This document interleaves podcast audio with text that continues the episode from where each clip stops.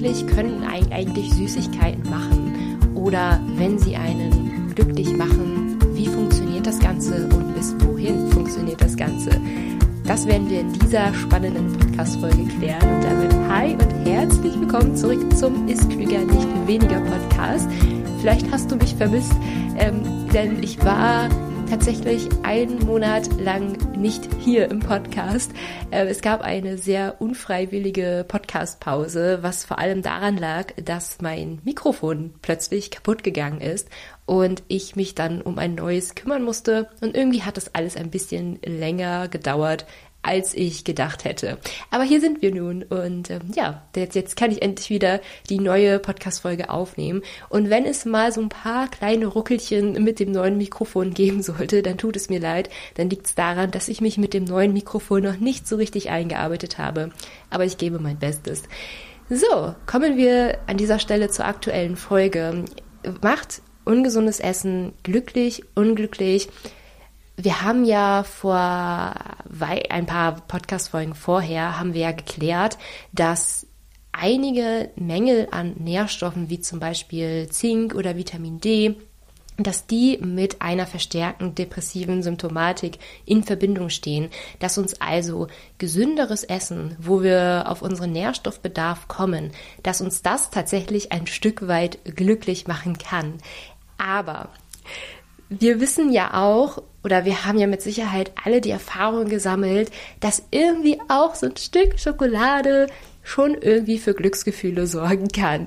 Und da möchte ich in dieser Podcast-Folge so ein bisschen genauer drauf eingehen, sagen, was da eigentlich passiert in unserem Körper und bis wohin das passiert in unserem Körper und wie wir die Schokolade letztlich nutzen können, um maximal glücklich zu sein.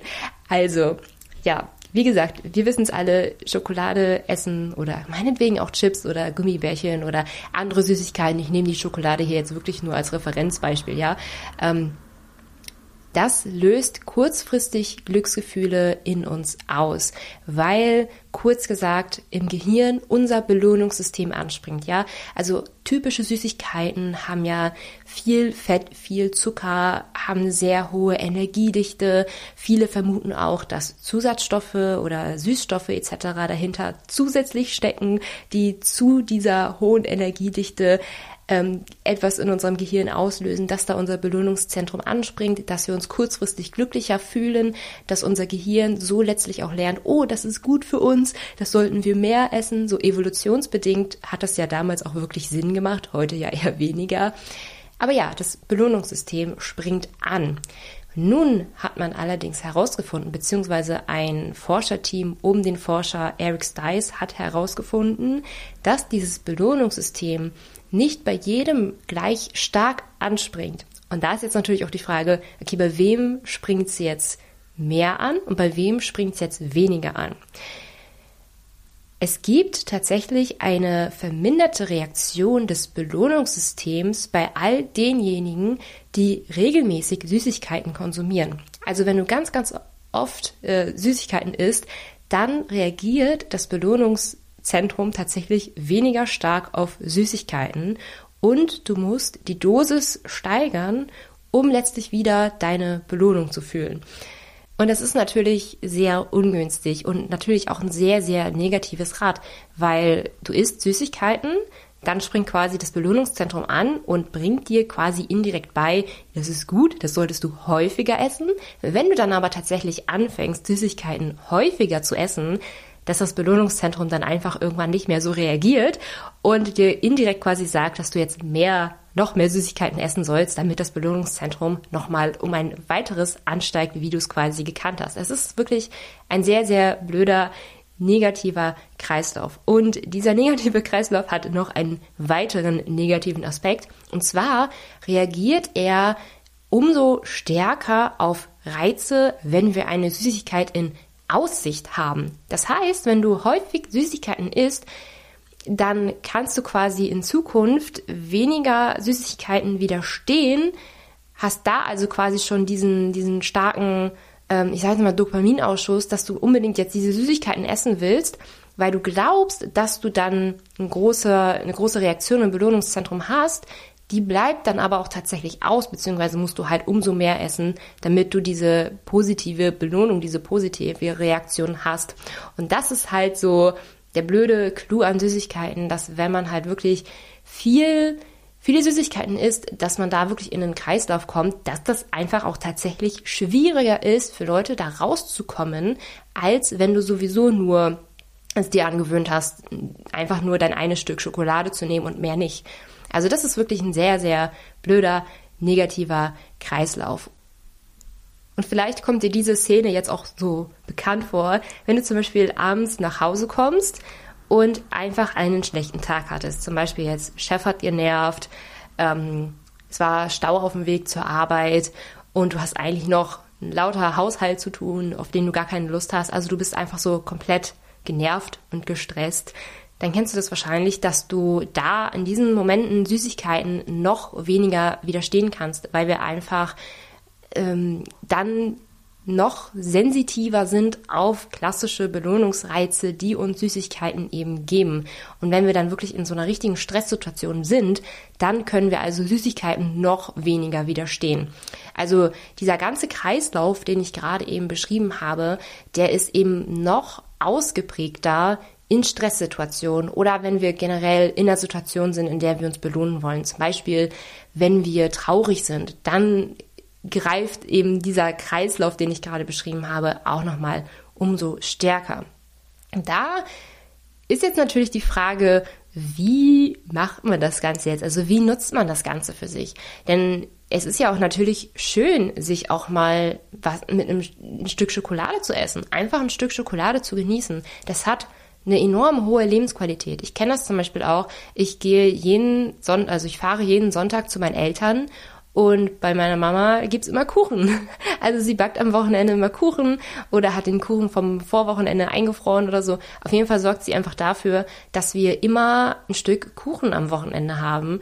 Und das genieße ich sehr. Also das mag ich sehr, sehr gerne. Deswegen bin ich hier an dieser Stelle auch überhaupt nicht dafür, jetzt die bösen Süßigkeiten einmal komplett rauszustreichen oder so. Ich denke nicht, dass das in der heutigen Welt, in der wir leben, irgendwie realistisch oder sinnvoll für viele ist da einfach zu sagen, nee, das ist jetzt ganz, ganz böse, das esse ich nicht. Nichtsdestotrotz muss man sich halt einfach ein bisschen um diese Mechanik oder um diese Wirkungsweise auch so ein bisschen bewusst werden, dass wenn man anfängt, wirklich sehr, sehr viel davon zu essen, dass man da in so einen negativen Teufelskreislauf kommt, ähm, wo wenig Süßigkeiten einem einfach nicht mehr diese Belohnung geben und man immer mehr braucht, um diese Belohnung zu erhalten und man diesen noch stärkeren Reiz hat, bevor man, also wenn man Süßigkeiten überhaupt sieht, dass man da sogar noch weniger widerstehen kann als jemand, der quasi gelernt hat, wenig Süßigkeiten einfach im Rahmen zu genießen. Und da ist so die erste, der erste Punkt, wo ich an dieser Stelle angreifen würde. Also genießen wir ein Stück überhaupt noch? So dieses klassische Stück Schokolade, können wir das einfach überhaupt noch genießen oder können wir erst aufhören, wenn die ganze Tafel vorbei ist? Also da stell dir einfach mal die Frage, wenn du das nächste Mal wirklich so ein Stück äh, isst, dann frag dich, okay, genieße ich das gerade bewusst? Genieße ich gerade wirklich jeden, jedes Stück Schokolade? Lasse ich die Schokolade wirklich so auf der Zunge zergehen? Ähm, und schmecke ich die Schokolade eigentlich wirklich noch? Oder inhaliere ich sie eigentlich mehr? Also folgt quasi Stück auf Stück auf Stück und schmecke ich eigentlich einzelne Stücke überhaupt noch raus? Oder ja, ist das quasi ein, ein Kreislauf, in dem man da hineingerät, quasi so, eine, so ein automatischer Prozess, in dem man da reingerät und realisiert quasi erst am Ende der Tafel, was man da eigentlich getan hat. Also sind wir da beim Genießen eher so im Autopilot, also beim Nicht-Genießen sind wir da eher so im Autopilotenmodus oder sind wir dann da eher im Genießermodus? Und wenn du wirklich gerade so diesen ich sage jetzt mal Teufelskreislauf hast, wo du einfach isst und isst und isst und isst und Süßigkeiten nicht widerstehen kannst, dann musst du da erstmal raus. Und ich kann es nicht anders betonen, es wird halt erstmal unangenehm. Das ist halt so. Äh, da führt irgendwie kein Weg dran vorbei, als dass es leider erst einmal irgendwie unangenehm wird. Ähm, ich kann dir aber natürlich sagen, äh, wie ich es mache, wie ich kann dir da so natürlich so ein bisschen Hilfestellung hierbei geben. Ich mache das zum Beispiel so, dass ich mir gar keine Süßigkeiten für zu Hause einkaufe. Ich habe quasi nie Süßigkeiten zu Hause oder selten Süßigkeiten zu Hause. Ich kaufe es nicht ein, denn ich habe einfach bei mir in der Umgebung die Erfahrung gemacht, man bekommt sowieso von außen ständig irgendwie Süßigkeiten angeboten. Also ich habe dir das Beispiel gegeben, wir essen jeden Sonntag Kuchen bei meinen Eltern. So, ich, ich quasi, ich weiß immer, Sonntag gibt's sowieso immer Süßigkeiten und deswegen brauche ich jetzt auch an den anderen Tagen in der Woche jetzt nicht unbedingt noch eine Süßigkeit, weil es gibt am Sonntag eine. Und das ist auch so eine Sache, die kannst du auch gut für dich anwenden. Wenn du zum Beispiel so ein Ereignis hast, auf das du dich sehr freust, zum Beispiel du triffst dich mit Freundinnen im Café oder wie bei mir zum Beispiel, du bist bei den Eltern und es gibt Kuchen, dass du das mehr für dich quasi in den Vordergrund stellst, okay, hey, dann erlaube ich mir Süßigkeiten, dann erlaube ich mir quasi meinen Kuchen und dass du dir jetzt nicht irgendwie unter der Woche die Süßigkeiten stark verbietest, so, sondern dass du es gedanklich quasi aufschiebst. Also, dass du weißt, du kannst Kuchen, Süßigkeiten etc. kannst du einfach später essen, denn es gibt zum Beispiel am Wochenende Kuchen bei der Mama und deswegen brauchst du jetzt gerade nichts.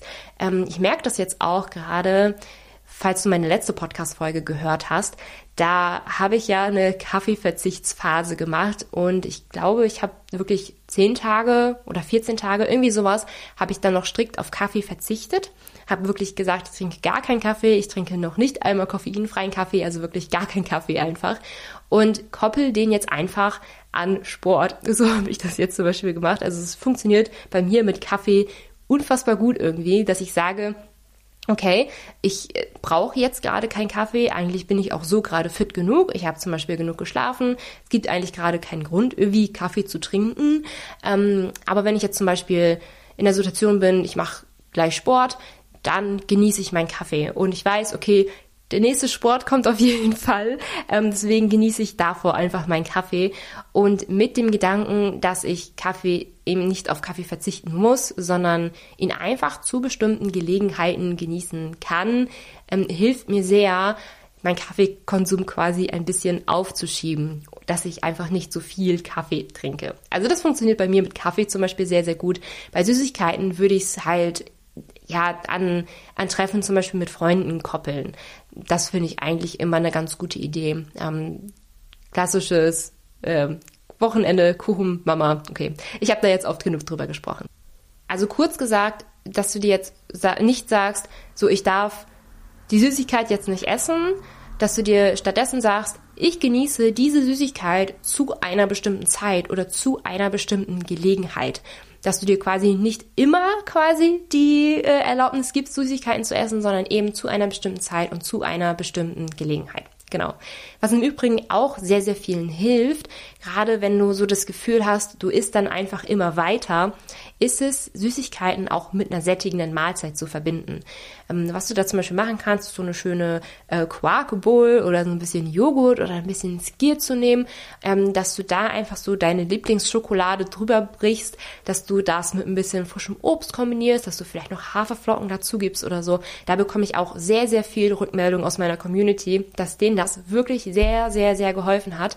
Denn physiologisch gesehen macht das eben eine ganz, ganz andere Reaktion im Körper Körper, als wenn du zum Beispiel nur die Tafelschokolade isst. Wenn du wirklich eine Quarkbowl hast, dann hast du auch deine Proteine dabei. Wenn du Obst und Haferflocken dabei hast, dann hast du auch deine ähm, deine Haferflocken, äh, deine Haferflocken, ja, du hast dann deine Haferflocken dabei, aber ich meinte, du hast dann deine langkettigen Kohlenhydrate und deine Ballaststoffe dabei, die einfach physiologisch einen ganz, ganz anderen Effekt auf deine äh, Sättigungsregulation haben, was letztlich dazu führt, dass du dich nach so einer Mahlzeit tatsächlich gut, zufrieden und gesättigt fühlst, während du zum Beispiel bei Süßigkeiten ja eher einen ähm, sehr, sehr schnellen Anstieg des Blutzuckerspiegels hast durch den hohen, durch den vielen Zucker und dadurch einen sehr hohen Insulinausstoß hast, was dann eben auf kurz oder lang zu Heißhunger führen kann. Und das hast du eben nicht, wenn du die Süßigkeiten quasi in eine sättigende Mahlzeit integrierst. Natürlich hast du da durch ein bisschen Schokolade auch deinen Zucker drin, aber im gesamten Kontext mit der gesamten Mahlzeit quasi ist, das, ist der bisschen Zucker nicht schlimm, sondern äh, ja, wie gesagt, die Reaktion auf Sättigung ist da eben eine ganz, ganz andere, weil du deine Proteine drin hast, weil du deine Ballaststoffe drin hast. und so weiter und so fort. Und wenn du da generell noch ein bisschen Unterstützung benötigst, also insbesondere beim, äh, beim Abnehmen noch Unterstützung benötigst, dann kann ich dir sehr meinen Kurs Abnehmen unter Kalorienzielen ans Herz legen. Der ist wirklich perfekt für dich, wenn du dich noch sehr von den hunderten Abnehm-To-Dos überfordert fühlst, wenn du nicht weißt, wo du starten sollst oder wo du richtig starten sollst. Vielleicht auch, wenn du schon mehrere Versuche hinter dir hast und dich immer irgendwie verzettelt hast oder nach einer Weile einfach ähm, die Anforderungen zu schwer wurden. Ähm, mir ist es wichtig, mit dem Kurs Abnehmen ohne Kalorienzählen, dass du einen ein alltagstaugliches Konzept hast, dass du ähm, ja quasi leichte Grundregeln an die Hand bekommst, wie du quasi endgültig und dauerhaft abnehmen kannst. Und ich lese hier einfach mal vor, was eine Kursteilnehmerin geschrieben hat, die jetzt im Januar dabei war. Mir gefällt sehr, dass der Kurs sehr realistisch ist und mal nach und nach eingeführt wird. Genau, du wirst auch nach und nach eingeführt. Also es ist ein Vier-Wochen-Kurs ähm, und es ist nicht so, dass du quasi von Tag eins auf quasi hunderte Regeln an die Hand bekommst, sondern wir haben wirklich so ein paar wenige Grundregeln, die wirklich effektiv sind. Also ich habe in diesem Kurs wirklich nur das herausgesucht, was auch wirklich einen Unterschied macht. Und da wirst du eben nach und nach herangeführt. Sie schreibt weiter, die drei goldenen Regeln sind kurz und knackig und auch für ein Leben mit Kleinkind machbar. Es war für mich eine tolle Ergänzung zu den Podcast-Folgen und hat mir geholfen, endlich den Start zu finden. Also wenn du auch endlich den Start finden möchtest, wir starten Ende März mit einer weiteren vierwöchigen Runde. Und ja, die Anmelde, der Anmeldezeitraum ist begrenzt und ich schreibe dir einmal eine Warteliste unten mit in die Shownotes rein. Da kannst du dich gerne eintragen, da wirst du auch benachrichtigt, wenn der Kurs dann offen ist und auch nochmal auf jeden Fall, wenn der Kurs geschlossen wird, dass du dann auch weißt, ähm, da, ja, bis wann du dich quasi auch noch anmelden kannst. Und ich habe noch ein cooles Goodie für dich. Und zwar, wenn du dich für die Warteliste einträgst, erhältst du kurz vor dem Kursstart Zugang zu einer dreiteiligen Videoserie. Die ist klüger, nicht weniger Videoserie. Und da bekommst du das ist klüger, nicht weniger Konzept einmal erklärt, mit dem wir im Kurs arbeiten. Also alleine die Videoserie hat schon mega viel Mehrwert und mega viel Input. Deswegen trag dich gerne in die Warteliste zu Abnehmen ohne Kalorienzählen ein. Den Link findest du, wie gesagt, unten in den Show Notes. Ansonsten freue ich mich natürlich immer über positive Bewertungen, zum Beispiel bei Apple Podcasts oder bei Spotify und hoffe, wir hören uns zur nächsten Podcast-Folge wieder. Bis dann!